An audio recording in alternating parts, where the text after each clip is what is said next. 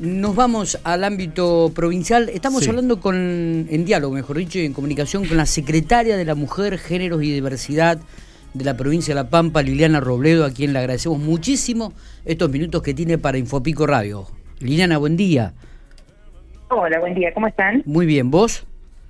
Bien, muy bien. Bueno, eh, bueno, ayer se presentaron justamente en la Cámara de Diputados, este, mm, bueno, pidiendo un poco que se derogue la, la ley provincial para, para unirse a la nivel nacional lo que tiene que ver con, con el tema de la mujer. Con- Contanos un poco a qué se debe esta decisión y este pedido, Liliana.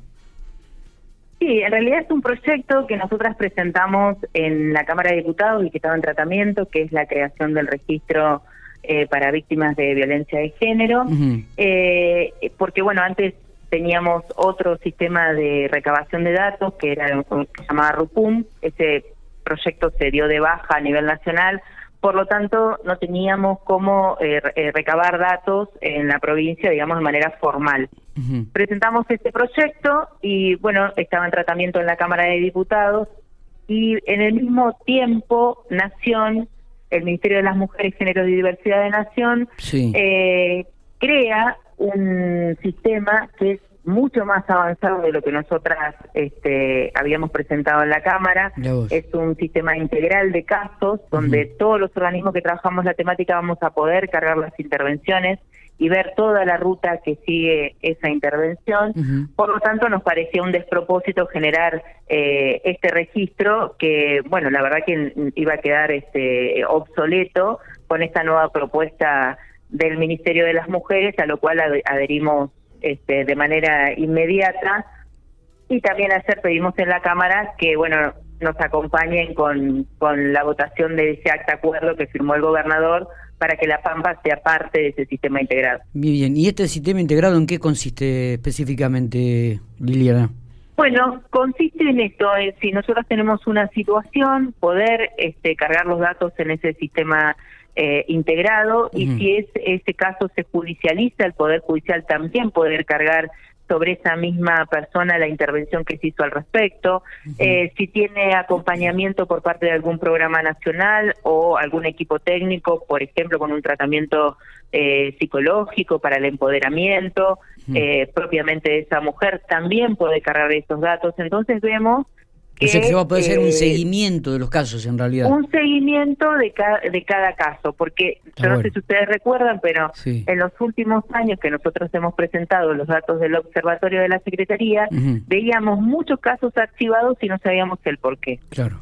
Entonces, con este sistema integrado, por ejemplo, vamos a saber la causal de por qué se archiva ese caso. Está bien. Si porque se logró una mediación, si porque la mujer desistió de seguir con el proceso judicial a través de un acuerdo, si este, hay medidas de protección, si hay eh, botón antipánico, si hay, bueno, o sea, nos Sí, va a dar y- y eh, una si- mirada completa de cada una Claro. de, de, de, la, de, la- de las áreas que trabajamos la temática y si cada cual hizo lo que debería hacer, ¿no? Claro, todas cumplimentamos con, con las herramientas que tenemos. Claro, digo, y además este, saber si quien realiza la denuncia accedió a intervenciones previas de parte del Estado y, y conocer si la persona denunciada cuenta con antecedentes similares también, ¿no? O sea que eh, eh, es, es muy completo, me da la sensación, es superador como dijeron ustedes.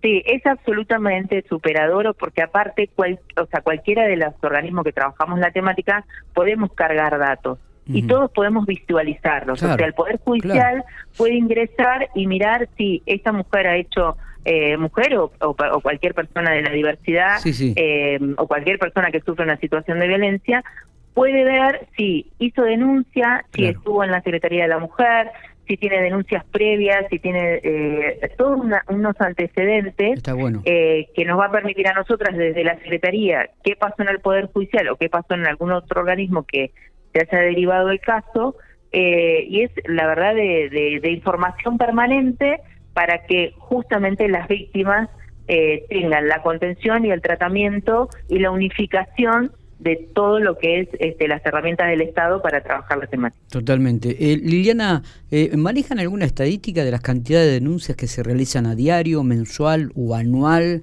Eh, Sí. ¿Ustedes? Eh, Aquí en la provincia sí, de La Pampa, ¿se puede tenemos- saber? Sí, nosotras tenemos, mira, justo estoy este, buscando porque yo lo llevé a la Cámara por las dudas que los legisladores nos consultaran esto mismo. Está bien. Eh, en lo que va con respecto a este año, tenemos eh, 380 denuncias realizadas eh, por víctimas de, violencia de género, tenemos 73 por situaciones de abuso y tenemos 32 por causas de trata. Eh, así que eh, tenemos varios casos en, y, este relevamiento fue hecho o cerrado en realidad a junio de este año y bueno, los datos finales los vamos a presentar como siempre en el mes de marzo con los datos del observatorio de la Secretaría. Sí, perfecto. Liliana, teniendo en cuenta que esto fue hasta julio y, teniendo en cuenta quizás otras estadísticas que ustedes han manejado de años anteriores, ¿están dentro de los términos? ¿Ha, bajado o ha aumentado la cantidad de casos? Mira, en lo que a nosotros respecta por la cantidad de legajos ingresados al, Poder Judicial, que son los que eh, digamos, tienen el, seguimiento este que yo te estaba comentando. Eh, los casos han bajado, porque en el 2018, por ejemplo, tuvimos 1.396 legajos trabajando en el, en el Poder Judicial. En el 2020, 553 y en el 2021, 337 estamos llevando en este momento en, la totalidad de lo que te estaba comentando. Eh, así que mm, eh, la verdad que, bueno, los, los casos eh, han ido bajando eh, en el proceso del Poder Judicial, pero vuelvo a insistir, con este sistema integrado vamos a ver si es si denuncias que se desecharon, que no llegaron al Poder Judicial, porque esto yo te estoy hablando solamente del Poder Judicial, claro. si se desecharon, porque eh, no, porque desistieron o porque ya te digo tuvieron un acuerdo, una mediación o porque la persona se trasladó de la provincia, eh, un montón de situaciones pueden pasar para que no llegue, digamos, a la instancia judicializable. Eh, y este sistema integrado nos va a dar justamente ese dato que, que es el, va a ser el real, digamos, porque vamos a tener la intervención directa. Desde la denuncia hasta la finalización del proceso. Liliana, eh, hablaste de 32 casos de trata. ¿Esto se da acá en la provincia de La Pampa? ¿Están siendo investigados los casos? Sí, igualmente, sí, nosotras, eh, si bien es un delito federal, eh, bueno, hay una unidad especial dentro del Ministerio de Seguridad que trabaja eh, estas situaciones de trata. Y nosotras somos parte de la Comisión Provincial de, Trata contra la Trata. Y bueno, cuando hay estos casos eh, también se hacen intervenciones eh, interpoderes, digamos, o interinstitucionales dentro del, dentro del Poder Ejecutivo, pero todos los casos y las intervenciones eh, las lleva adelante la Subsecretaría de Derechos Humanos, que está a cargo del doctor Juan Pablo Paz. Está bien. Eh, Liliana, ayer eh, manifestaste, me llamó mucho la atención, varias definiciones en, cuando planteaste esto en la Cámara de Diputados, pero digo, eh, en un momento dijiste, los violentos tienen todos los recursos y las víctimas no, por eso es importantísima la capacitación. Sí, sí, este, en realidad el, el violento eh, como, como manipulador y opresor de las personas que elige violentar y oprimir, eh, siempre tiene todas las herramientas a la mano eh, para justamente cumplir con su objetivo, si no, no tendríamos estas situaciones de, violencia. Por lo tanto, es importantísimo avanzar en la capacitación, porque esto tiene que ver con otro proyecto que, que hablamos en la, en la Cámara, que tiene que ver con intensificar la capacitación en género, y nosotras pedimos que en los concursos de ascenso de los tres poderes del Estado eh, se apliquen contenidos eh, con perspectiva de género eh, dentro de los concursos de ascenso de la administración pública. Eh, y también surgió ahí, bueno, un poco por iniciativa nuestra y también conversándolo con los con los legisladores y las legisladoras, a los cuales les tenemos que siempre agradecer porque todas las iniciativas que ha presentado la Secretaría de la Mujer, en Géneros y Diversidad han sido acompañados por unanimidad. Eh, siempre eh, pensando en una construcción colectiva de, de, construirnos entre todos y todas, ¿no?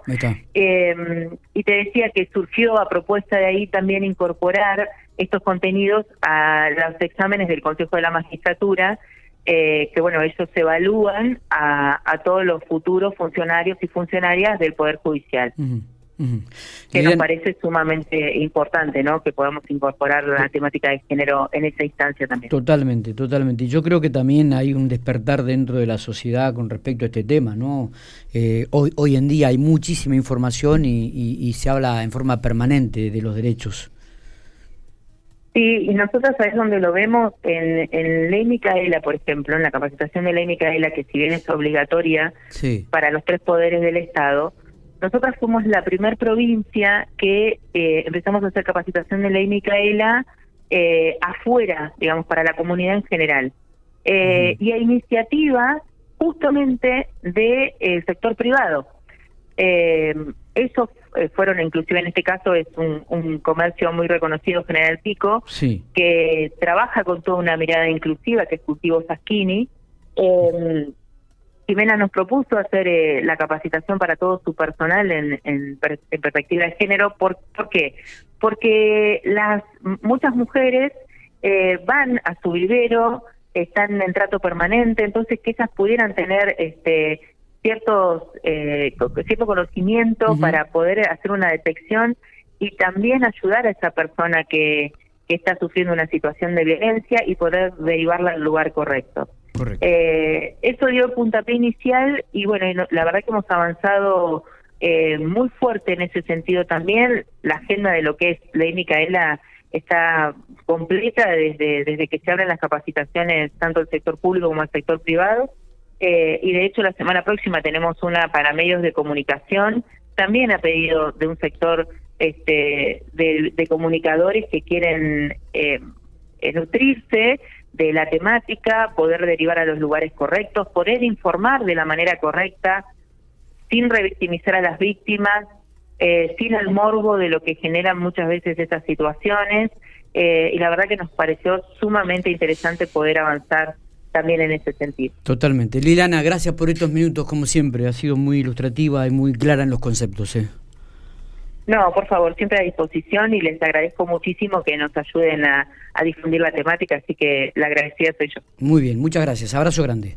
Hasta luego. Muy bien, la secretaria de la Mujer de la provincia de La Pampa, Liliana Robledo, hablando sobre este proyecto integrador, superador, que tiene que ver mucho con el tema de la este, violencia de género, que tiene que ver mucho con, lo que tiene que ver las denuncias de trata, de abuso, y que indudablemente comienza a, visibilizarse cada vez más, donde todos los organismos eh, en, esta, en esta nueva registro de datos van a poder tener acceso a, cada una de las denuncias y a poder intervenir.